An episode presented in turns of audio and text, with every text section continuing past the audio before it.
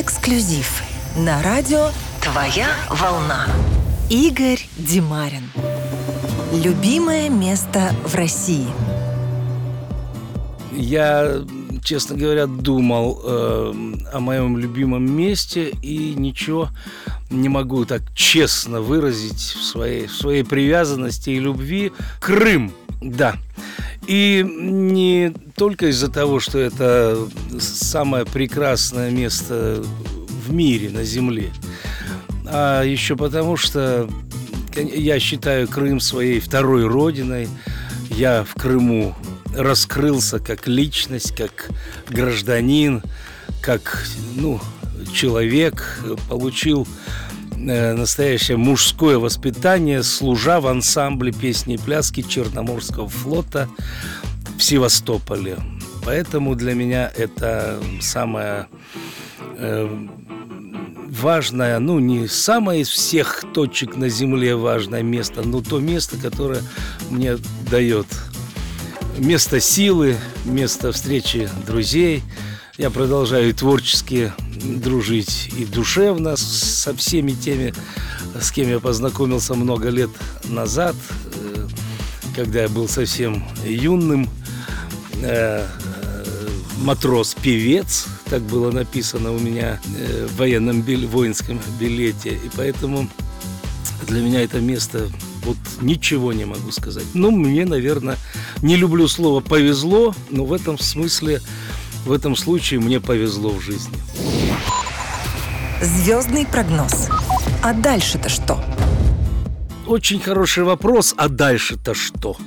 Замечательно. Просто это эта тема меня постоянно волнует и окружает э, теми людьми, которым я неравнодушен. Ну, мои дети, например, да, вот кому я каждый день говорю, а дальше-то что?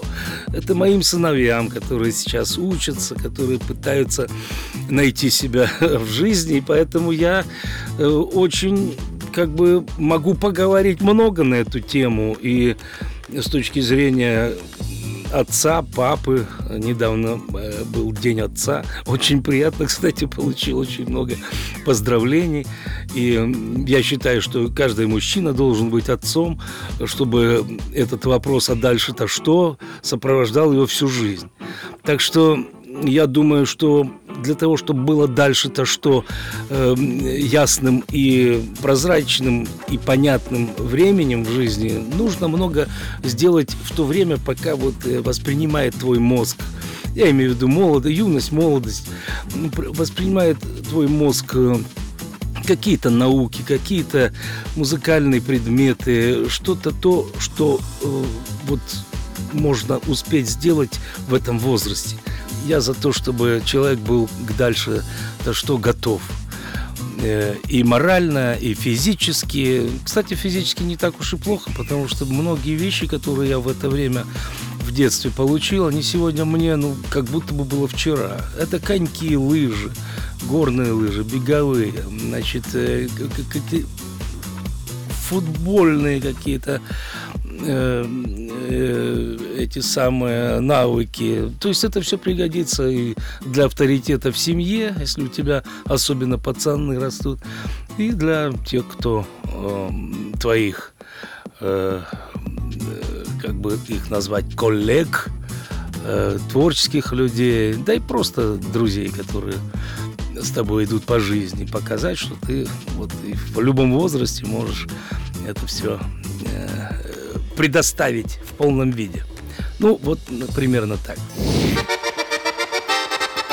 Любимая застольная песня.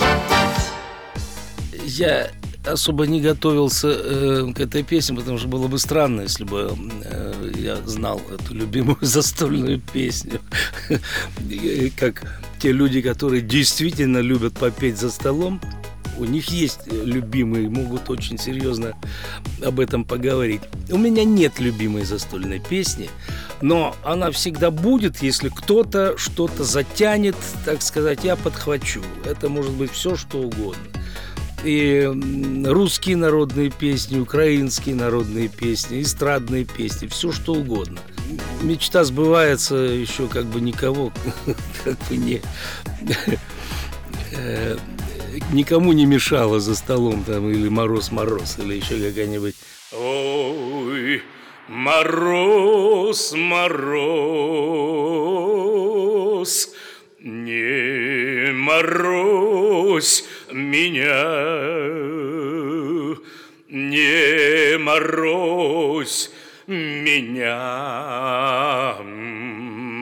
моего коня.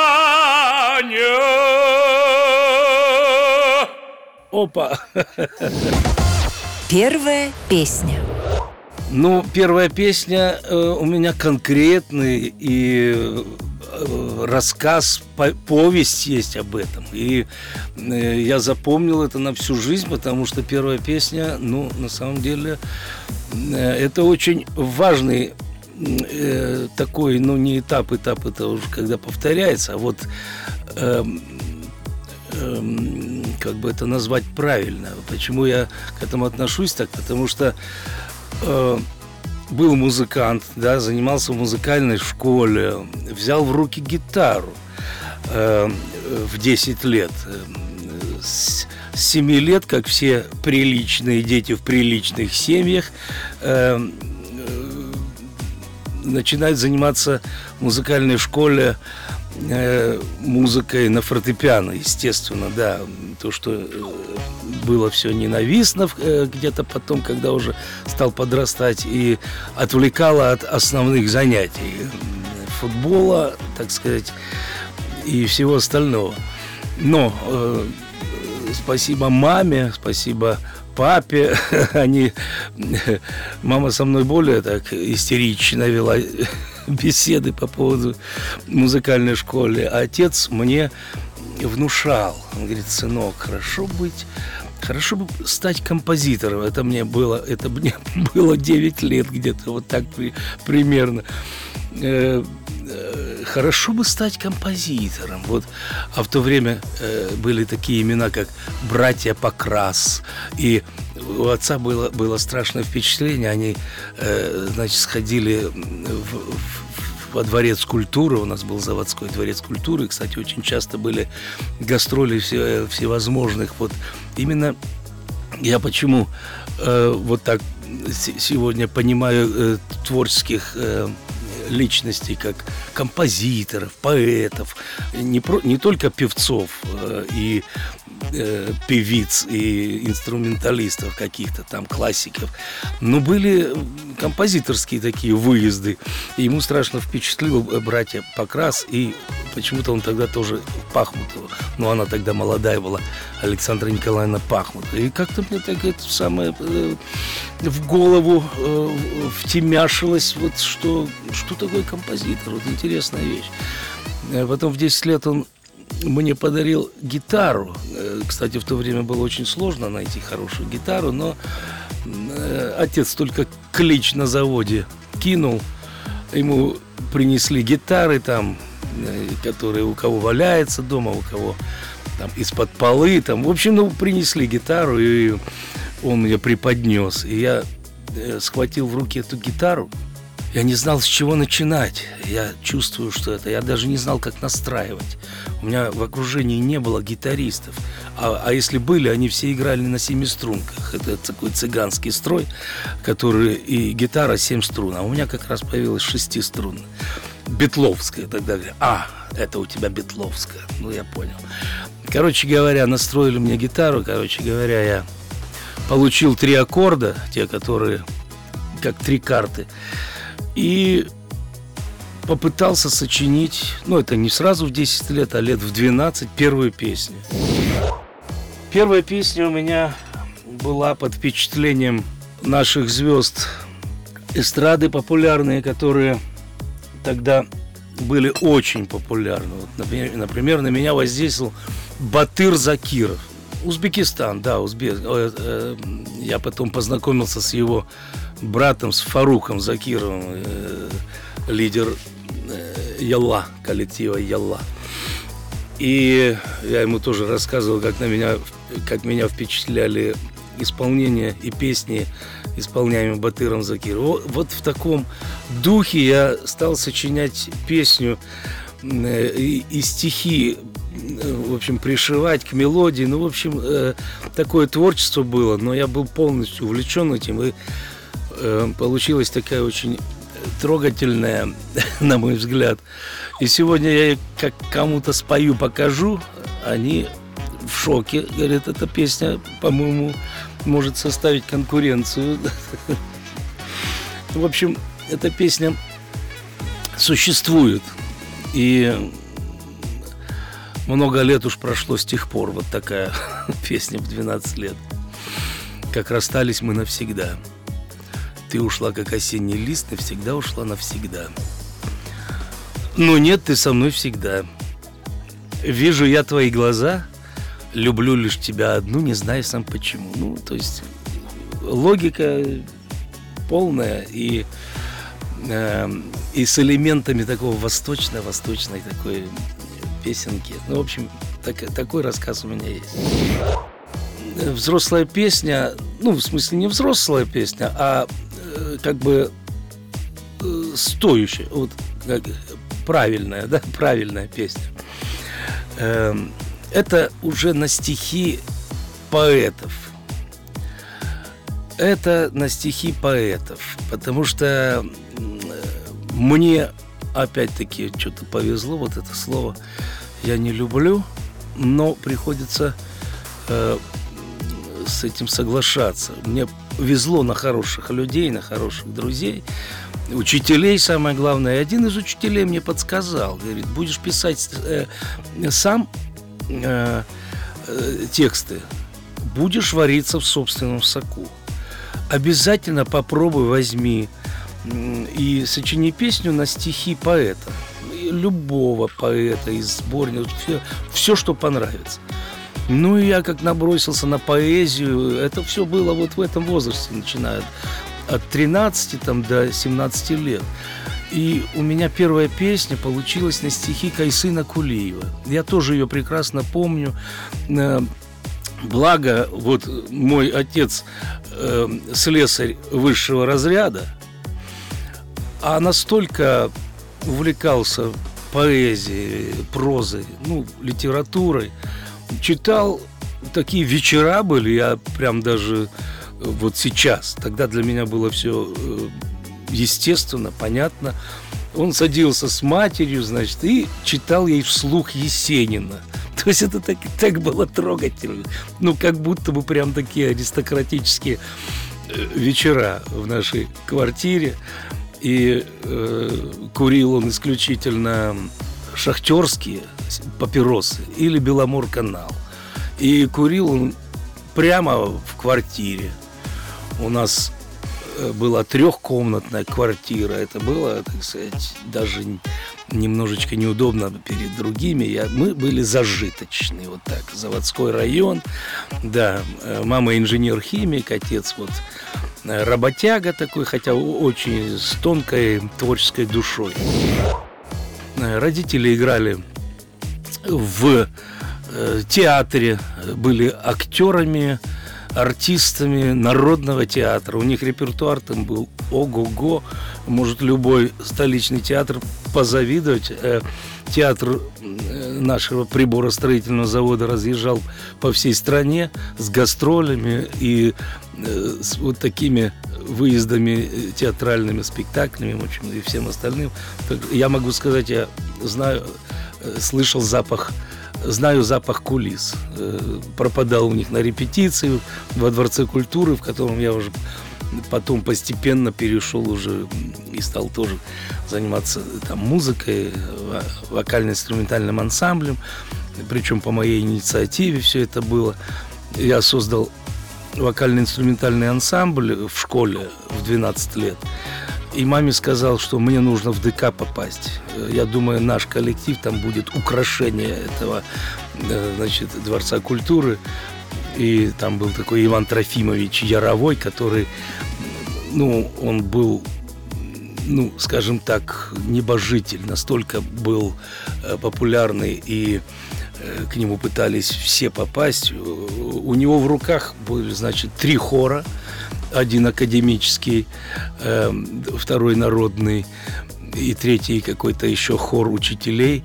Значит, у него было два вокально-инструментальных ансамбля, один взрослый э, мужской, значит, он создал женский, и потом, когда мы пришли, он создал, благодаря как бы нашему порыву, нашей инициативе, создал детский ансамбль «Колокольчик». Ребята, в 12 лет я познал, что такое популярность. Вы себе представить не можете, это уже было настолько явно, когда после первого концерта перед своей публикой в, в своем районе ты уже выходишь как обычно, на улицу на велике кататься. Мы с, с моим другом, э, с Фафиком, значит, сели на велосипеды и поехали. И, и, а там девочки уже из старших классов. Мальчики из колокольчика. И к нам бежать. Мы испугались, как деранули от этих девочек.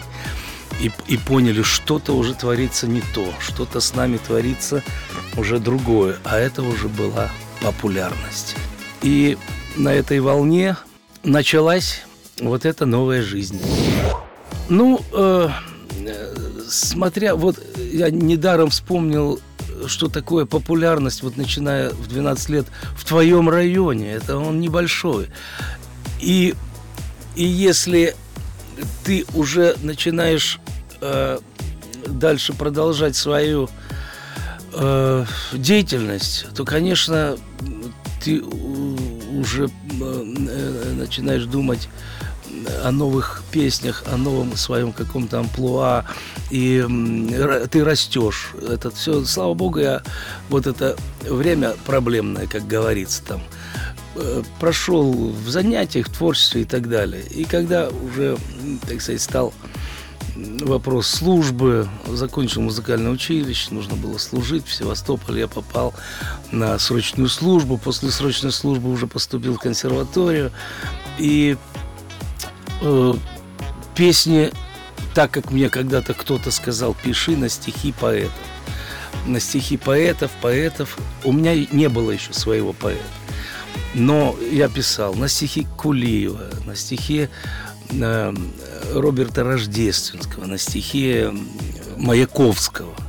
То есть э, вот так, такой у меня был э, обзор э, моих пристрастий. На стихи Владимира Туркина э, это было не такое кричащее имя, как вот я перечислил, но когда я написал балладу о неизвестном солдате на его стихи, я с этой песней поступил на службу в ансамбль песни и пляски с легкостью, и она звучит до сегодняшнего дня, если есть мероприятие, посвященное неизвестному солдату и так далее, и так далее. В общем, все, что э, песня, которая мне принесла успех, ну, наверное, это была э, Юрмала э, в 86 году, когда я попадаю э, на Юрмалу, и когда мне нужно было что-то выдать такое конкурсное, я сочинил песню на стихи Юрия Рогозы, она называлась «Иванна», и, в общем, она мне принесла успех первый. Два человека ходят по свету, ищут друг друга в мире людей. Кто, расскажите, выдумал это добрый волшебник или злодей? Два человека ходят по свету, ищут друг друга в мире людей. Ну, это я при, припев спел. В общем, она э, так подзадорила зал, жюри, и я не получил верхних каких-то э, премий, но приз зрителей мне был э, уготован э, по телеграммам. Тогда не было интернета, э, Презрители определяли количество телеграмм, которые прислали в Юрмалу на то время. В общем, я был очень доволен. И довольно, ну, известен, как бы так. Недооцененная песня. Я думал над этим вопросом. Это может, как и любая песня, которую ты сочинил, недооцененно. И с другой стороны, э, бывает настолько песня популярна, у меня таких нет песен настолько популярна, что ты уже думаешь, что переоценили. Э, есть песни просто, которые я мне очень нужны на, в концертах, на концертных площадках, которые, может быть, э, не несу на радио, не считаю, что они мои, как бы так выражают э, мое творческое. Хотя большая ошибка. Многие, если бы услышали какие-то те песни, которые я сам недооцениваю, да, они бы сказали, ох, как неплохо. Это также, э, эта песня, а, кстати, у Патрика Зюськинда в романе «Парфюмер», на который я написал э, рок-оперу, был целый роман недооцененный, понимаете, в чем дело? Он его не носил э, в редакцию, э, на предмет напечатать, ну, наверное, лет 10. Э, а когда его стали теребить, расспрашивать, а что у вас есть? Да, ну, такое все, наверное. Э, нет, нет, нет, нет. Ну, дайте почитать. Ну, почитали и сразу тиражи миллионные, значит, там и на 43 языка переведены, значит. Также и в песне. Вот э, есть но они не то, что недооцененные, они все оценены ровно для настолько, для чего они нужны. Концертная программа, она не может из одних известных хитов состоять, из одних известных песен.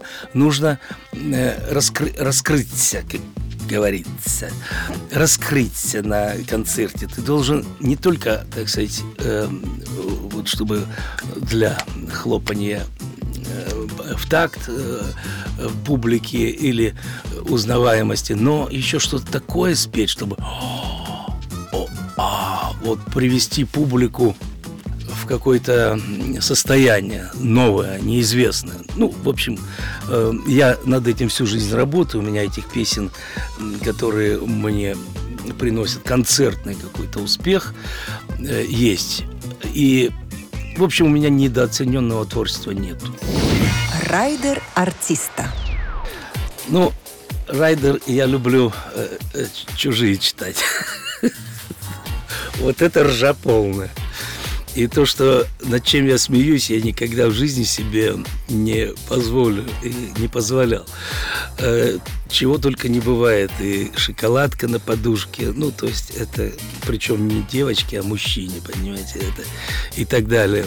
Э, значит, райдер для меня это самое главное мне самому интересно, какой мне райдер подготовит. Ну, я имею в виду бытовой. Э, от этого зависит, вернее, не зависит от этого, от этого ты понимаешь, что ждали тебя здесь или нет.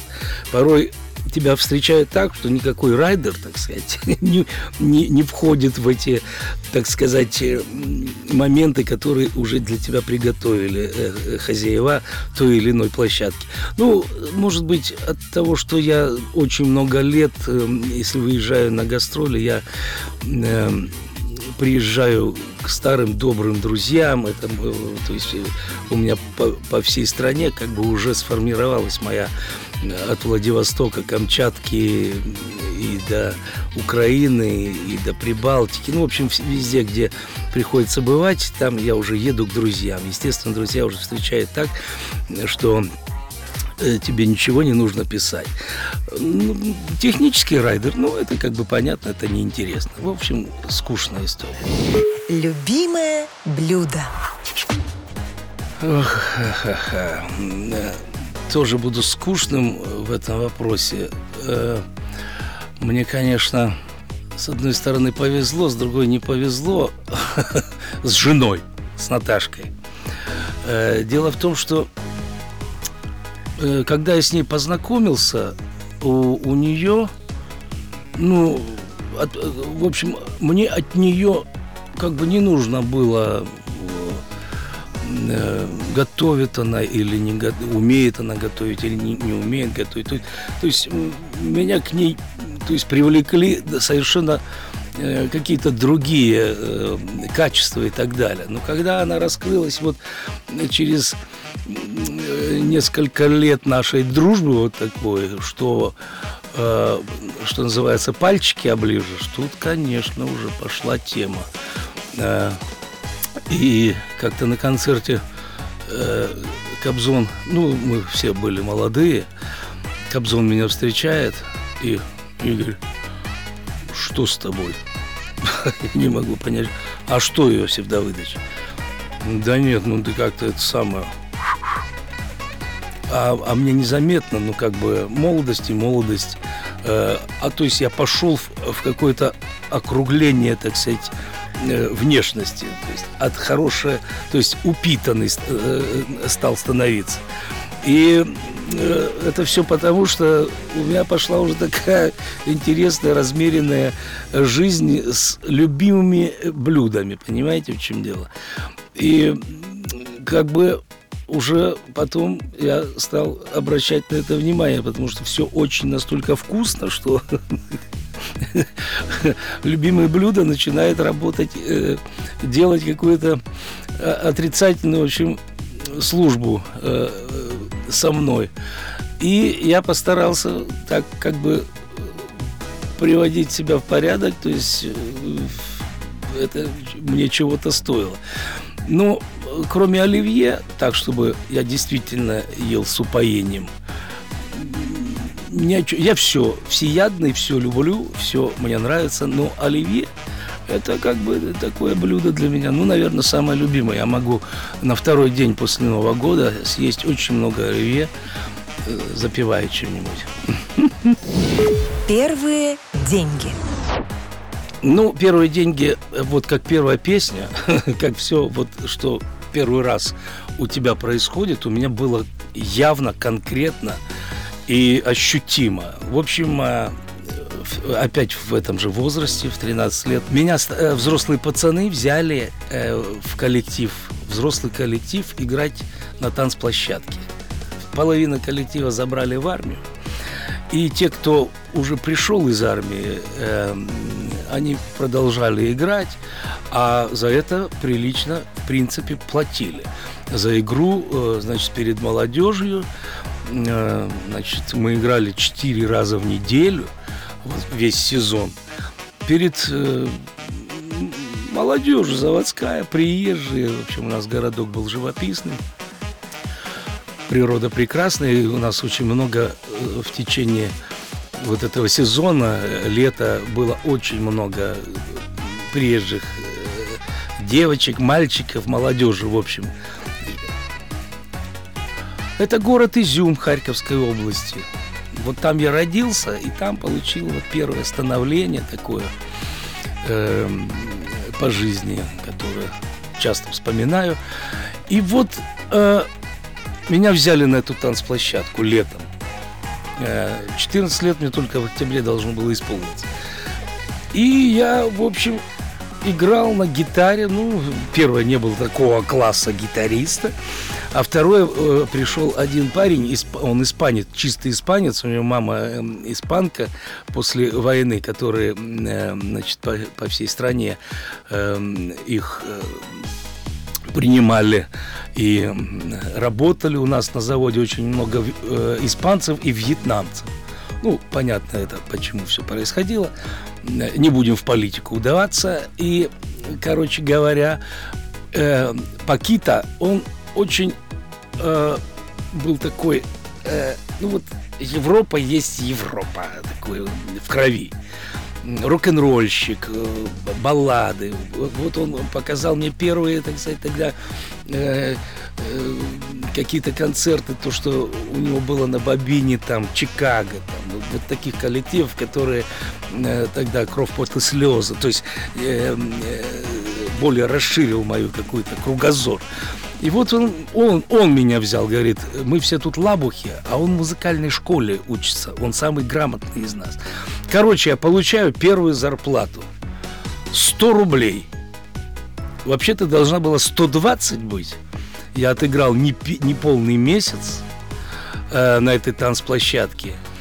И я еще не, э, не имел права как бы получать в кассе эти деньги. Пошла мама, получила эти деньги.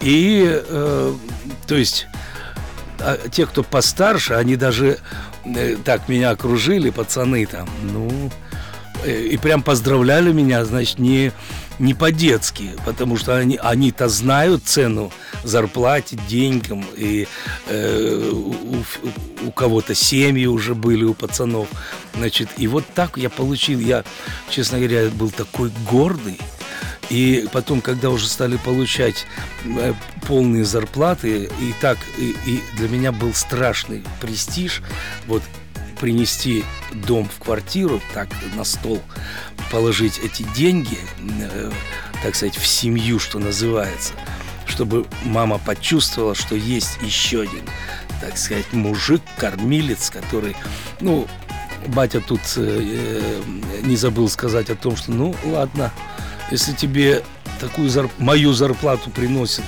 еще и удовольствие, это примерно отцовская зарплата была э, от 120 рублей, то, конечно, сынок, этим нужно заниматься. И здесь уже у меня э, э, с выбором профессии вопросов не было. Я уже готовился в музыкальное училище, хотя были у меня лично планы другие. Семейный бюджет. Ну, заначка, конечно, это приятно, согревает душу, безусловно. Ну, вы уже поняли а, из моих принципов, что все в семью. И э, я детям, они потихонечку уже э, зарабатывают так э, на, так сказать, э, своим делом. И тоже я всем предлагаю делать вот так, как я делал э, в молодости, когда уже выпорхнете, так сказать, из семьи, ну, тогда уже можно как бы заниматься э, своим бюджетом самостоятельно. Но пока мы все в семье, мы все маме на стол. И э, поверьте мне, легче жить. Как выйти из конфликтной ситуации? Ну, советчик э, я в этом, наверное, не очень хороший, потому что э, конфликты бывают разные. Если это ссора какая-то, конечно, особенно если с женщиной, э, как мужчина должен обязательно сам все сгладить и э, в итоге провести женщину домой. То есть э, это какой-то у меня было такое воспитание э, с детства. Ну, мама мне больше говорила о том, что уважай, уважай девочек в школе, уважай, не дразни ни в коем случае, ты нанесешь рану э, человеку на всю жизнь. Пусть кто-то э, этим занимается, ты этим не занимайся. Возьми наоборот. Проведи девочку, которую там задразнили, и отнесись к ней по-человечески, и увидишь, как э, тебе легче станет по жизни. Ну, жизнь продолжалась, и э, вот эти какие-то местные всевозможные. Женщин у меня однозначно. Ни в коем случае не оставлять у женщин плохого впечатления о себе, особенно после каких-то недомолвок или там э, каких-то, э, э, может быть, ну не ругани, а конфликтных моментов. С мужиками, ну, проще, честно говоря, потому что там вступают в силу как бы и другие слова, и другие... Э, все это есть. В моей жизни все это есть и можно. Но лучше, конечно, выходить и не оставлять, э, не оставлять себе камень на душе. И тому человеку, с кем произошел какой-то конфликт, э, недоразумение или... Я за то, чтобы все нормализовать, все сгладить. А Э, причем это не для кого-то, а для себя. Черты характера, от которых лучше избавиться. Так, если задуматься, ты сам их не знаешь. Ты знаешь о своих чертах характера от других. Ты варишься сам в себе, ты э, полностью с этим соглашаешься, свои, своими мыслями и так далее. А реакция окружения, вот, вот твоя, твой характер в твоем окружении, как ты на кого э, влияешь, воздействуешь или что ты воспринимаешь. То есть э, избавиться от чего-то, это надо избавиться от каких-то внешних сил, которые тебе постоянно э, об этом э, напоминают. Ну, я себя считаю хорошим человеком. Э, считаю я неконфликтный в каких-то ситуациях в основном. В творчестве. Э, не знаю. Думал я над этим вопросом. избавляться ни от чего не буду. Вот это поворот! Событие, круто изменившее жизнь. Думал я тоже над этим э, вопросом в моей жизни, что могло э, повлиять. Но тут действительно одного дня вот это поворот, когда что-то происходит в тебе очень резко, быстро, э, молниеносно. Ни в коем случае, ну, да, закончил я это, перешел туда, это длинные какие-то процессы, этапы. Э, вот у меня был такой этап, это э, когда я прослушался первый раз очень профессионально, очень ответственно у одного большого музыканта, это Анатолий Кролл. Э, мне было 20 лет, я уже заканчивал службу в Севастополе, и у меня появилась возможность показаться перед ним в его оркестре. Значит, э, он был на гастролях, как раз это было в Севастополе. И у меня так получилось, что я смог прослушаться. Э, на репетиции перед концертом он меня послушал. Я сел к роялю и э, услышать, ну, не то, что настоящее о себе мнение, а это мнение великого музыканта, великого дирижера, кто знает такие имена, как Кролл, эм, это очень важно было в моей жизни. И когда он мне сказал те слова, э, которые он мне сказал, я полностью понял, чем мне нужно дальше заниматься. И у меня уже не было ни тени сомнения э, к себе самому, к творчеству, Э, к, э, к пению, к вокальному, да, к, э, к инструментальному жанру. Все, что я ему показал, я получил профессиональное, восхищенное и настоящее мнение настоящего мастера, которое в моей жизни очень повлияло на дальнейшую мою судьбу, на жизнь и на все, чем я до сегодняшнего дня занимаюсь. Ну, примерно вот так. Все связано с творчеством, не знаю. Ну, что-то мне на ум приходят только вот э, такие творческие люди. Конечно, встреча еще с одним мастером большим, но это э, просто был шок у всех, э, кто э, был в курсе происходящего. Это знакомство с, с Владимиром Мулявиным, э, с песнерами.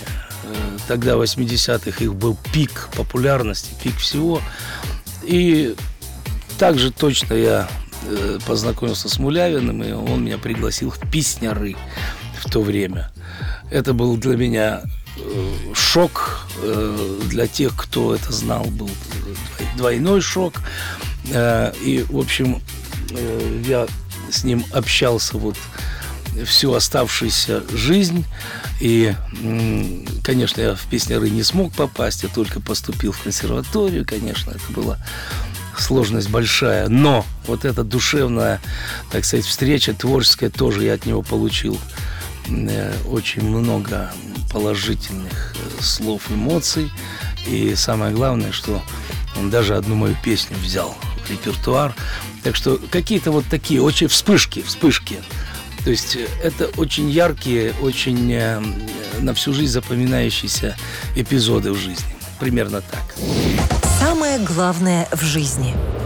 Да, я могу сказать, э, семья это немаловажно, потому что, не дай бог, познать и почувствовать, что такое не тех не тем людям, которые не имеют семьи, нет, а которые имели, и вдруг э, получилось так, что э, они, э, ну, мало ли, по каким, так сказать, э, соображениям, событиям лишается. То есть, э, мне кажется, эта тема звучит э, у у всех людей одинаково.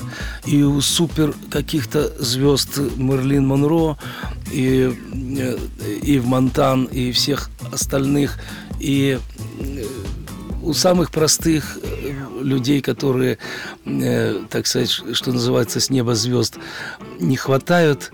И мне кажется, это самое важное Э, но это, треб, это э, жизнь требует э, от тебя очень больших стремлений, вложений и понимания и всего-всего, что называется любовь.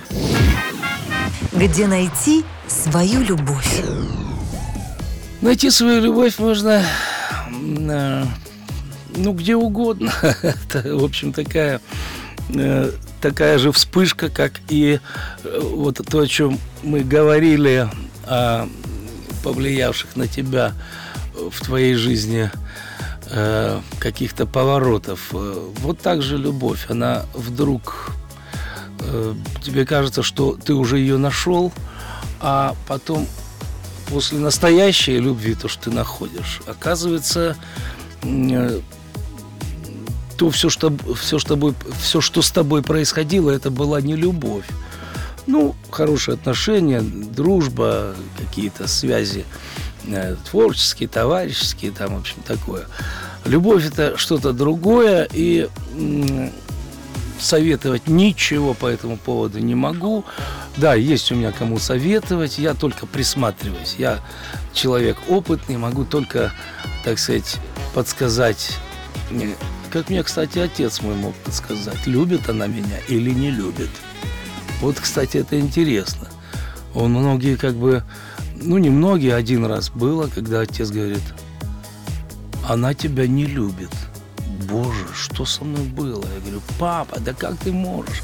Да ты не прав. Ну, да мы там, да у нас уже все. Да не любит она тебя, сынок. Как-то вот так вот, без подготовки, без ничего проходит время и действительно не любит. Что касается своей любви, я встретил ее на Крещатике.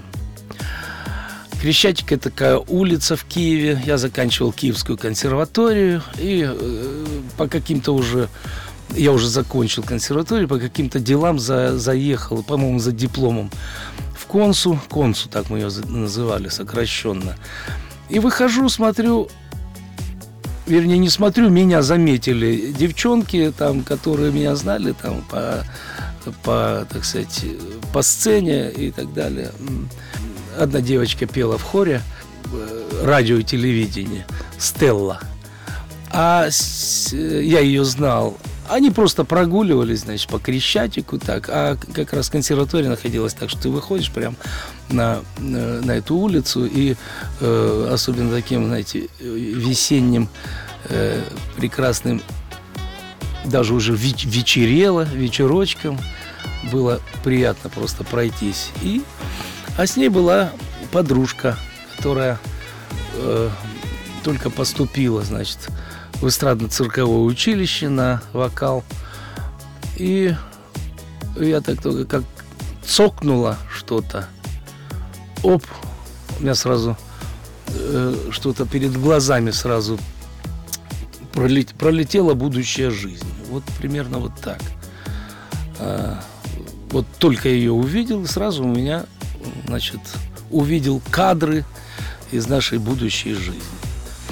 Мы вместе, э, ну, если я в 90-м году ее встретил, то это уже 33 года. Эксклюзив на радио «Твоя волна».